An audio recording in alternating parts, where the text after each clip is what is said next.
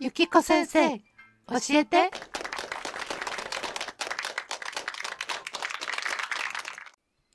皆さんこんにちはゆきこです。今日も教科書に載っていない学校では教えてくれないいろいろな表現を覚えましょう。合コン。合コン。合コン。会社の飲み会。会社の飲み会。会社の飲み会。同僚にコーヒーをおごる。同僚にコーヒーをおごる。同僚にコーヒーをおごる。ボスに1500円のランチをおごってもらったボスに1500円のランチをおごってもらった手もらうの形は相手に対してありがとうと言いたい時の表現です。えっとこれは英語や多分中国語でもこの日本人が思うような感謝の意味を込めた表現はきれいに翻訳できないんだと思います。ねボスが1500円のランチを私におごった。もしもこう言ったらその状況だけなのでこの人は話している人は嬉しかったのかどうか分かりません。でもボスに1500円のランチをおごってもらった。こういうふうに伝えただけでこの人はボスにおごってもらったのが嬉しかったんだな。という状況がわかります。そしてボスにおごってもらったなんだけどボスが1500円のランチをおごってくれた。ということができます。これもくれたともらったはありがとうの気持ちです。ボスが1500円のランチをおごってくれたになります。待ち合わせをする。この待ち合わせという言葉も英語の先生とよくお話ししたんですが英語にはこれにぴったりな言葉がない。なので状況を説明して家では待ち合わせない待ち合わせというと駅とか例えばスターバックスコーヒーとかマクドナルドとかレストランとかどこかで誰かを待っているという時に待ち合わせをするという表現を使います。待ち合わせる。本当によく使う言葉なんです。え名詞としては今日何時に待ち合わせ？あ今日は夕方の6時に待ち合わせ。誰と待ち合わせ？えっとね高校の同級生とという感じに使います。そしてそれに遅れる時は待ち合わせに遅れるという言い方をします。待ち合わせに遅れる。待ち合わせに遅れる。気が合う。気が合う。気が合う。この「気」という漢字を使った言葉は日本語には実にたくさんありますのでこれも少しずつ覚えていけたらいいなと思います。頭ポンポンこれもですね英語に正しく翻訳することはできません。頭ポンポンをする場合は、えー、男性は女性より背が高くなくてはいけません。えー、この状態でこの男性を好きな女性が待っているとよくやったねとか頑張ったねとか言って男の人が女の子の頭をポンポンって優しく撫でると頭ポンポンされたと女の子は喜びます。これがもしも自分の嫌いな男がもしこんなことをしたらこれはセクハラで訴えます。えー、あるいは醜い会社の上司でもねそういうことをされたくない人にこのされた場合は頭ポンポンという言い方はしなくて何かセクハラを受けたというような言い方になります。えー、次は告白する。告白する。最近の若い人は告るという言い方もします。え、告白したら振られた。振られるは好きですと言ってごめんなさいと言われることですね。次はこれも女の子が大好きなことバックハグする好きな人にバックハグされるのは女の子は大好きですこれも同じように嫌いな人、えー、それから会社の上司こういう人が酔っ払ってこんなことをしたらもうすぐにセクハラで人事に訴えます。あまりよく知らない男の人が女の子にバックハグをした場合これは犯罪です。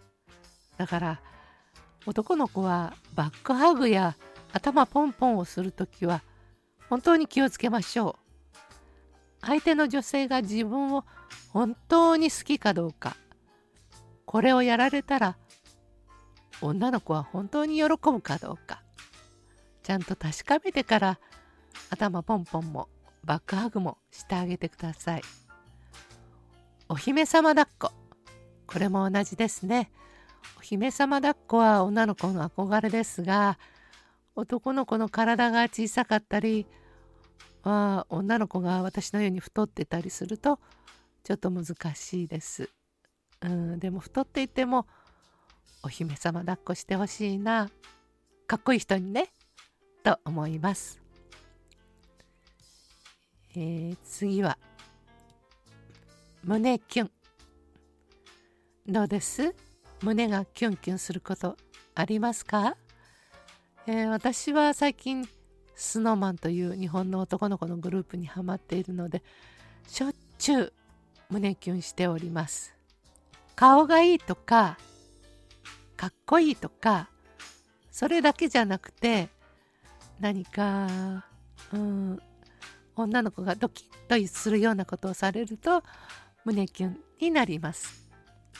続いての壁ドンも日本のドラマやアニメをたくさん見ている人は知っている言葉ですねこの壁にドンと手をつくやり方ですがこれも女性が好きな人限定ですよそしてやはり残念ながら女性より背が高い人できればイケメンできればイケボの方限定ですね。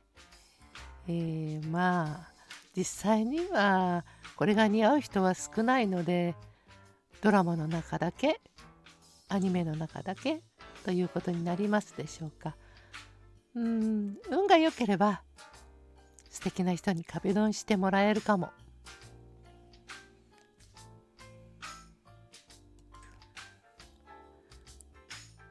恋バナする恋バナするこれは女の子だけではありません男の子同士でも恋の話をすることがありますね。それを恋バナすると言います。女子会。女子会。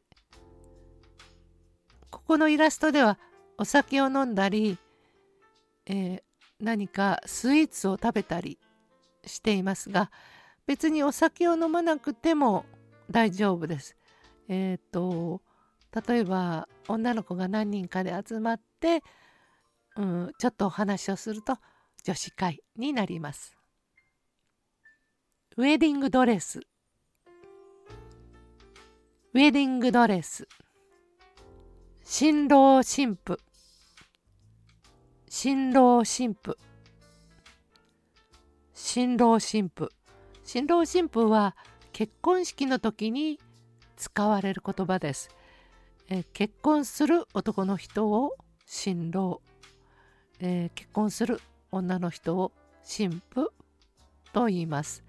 またあの新婦さんのことを花嫁さんと言いますし新郎さんのことは花婿さんと言います。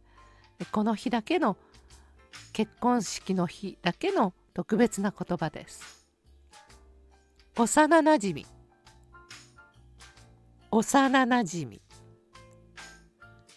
幼なじみというのは小さい頃ずっと一緒に遊んでいた友達です。男の子でも女の子でも年が離れていても小さい頃のことを考えるとあああの人とずっと一緒に遊んだなうん、小さい頃のことだからあんまりよく覚えてないけどこの人は幼なじみだと言える友達がいるのは本当にいいですね。高校の同級生だからこれはいろいろ言えます。大学の同級生小学校の同級生それから幼稚園からずっと一緒と言ったりします。同級生二人はお似合いだね。二人はお似合いだね。お揃いの服。お揃いの服。二人はお似合いだねは、えー、ガールフレンドとボーイフレンドの間にだけ使う言葉です。兄弟の間でお似合いだねは言わないし、これは恋人同士のことですね。お似合いだね。えー、でもお揃いの服だったら兄弟でも親子でも同じ服を着てるとお揃いの服になるし友達でも同じものを着ていればお揃いの服になります。感動する。感動する。あなたは最近感動したのはいつですか？どんなことに感動していますか？そして号泣する。この号泣するは普通の泣くと違ってわーわー声を出して泣くぐらいの感じ。もしそばに人がいてわーわー大きな声を出して泣くことができなかった場合は我慢しますけれどそれでも涙が止まらない。そういう時を号泣すると言います。私はカナダの生徒さんに勧められたアニメ「バイオレット・エヴァーガーデン」を見て「先生これ号泣ものだから見て」と言われて本当に号泣しました。ずっと涙がボロボロこぼれて止まりませんでした。家でよかったなって感じです。10年ぶりに。10年ぶりに。これは長い期間でなくても、えー、例えば2日ぶりにお風呂に入ったとか、えー、ずっと食欲がなかったんだけど2日ぶりにご飯を少し食べたとか言います。えー、10年ぶりに10年ぶりに偶然出会った10年ぶりに偶然出会ったもし幼なじみと10年ぶりにどこかで偶然出会ったらえー、これは運命なの？と思ってしまいますね。私はそういう経験があります。ストーカー。ストーカー。しつこい男。しつこい男。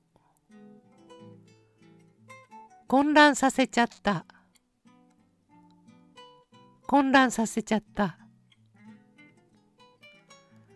他に好きな人ができた。他に好きな人ができた。皆さん今日の表現はいかがだったでしょうか？全部知ってるよという方はいますか？多分ね、えっと、日本語かなり話せる方でもあ意外にこういうことは知らなかったなという表現ばかりを集めたんですがどうだったでしょう？また次々に学校では教えてくれない日本語でもよく使う日本語小学生でも知ってる日本語というのを皆さんに紹介していきたいと思います。それではどうもありがとうございました。ゆきこでした。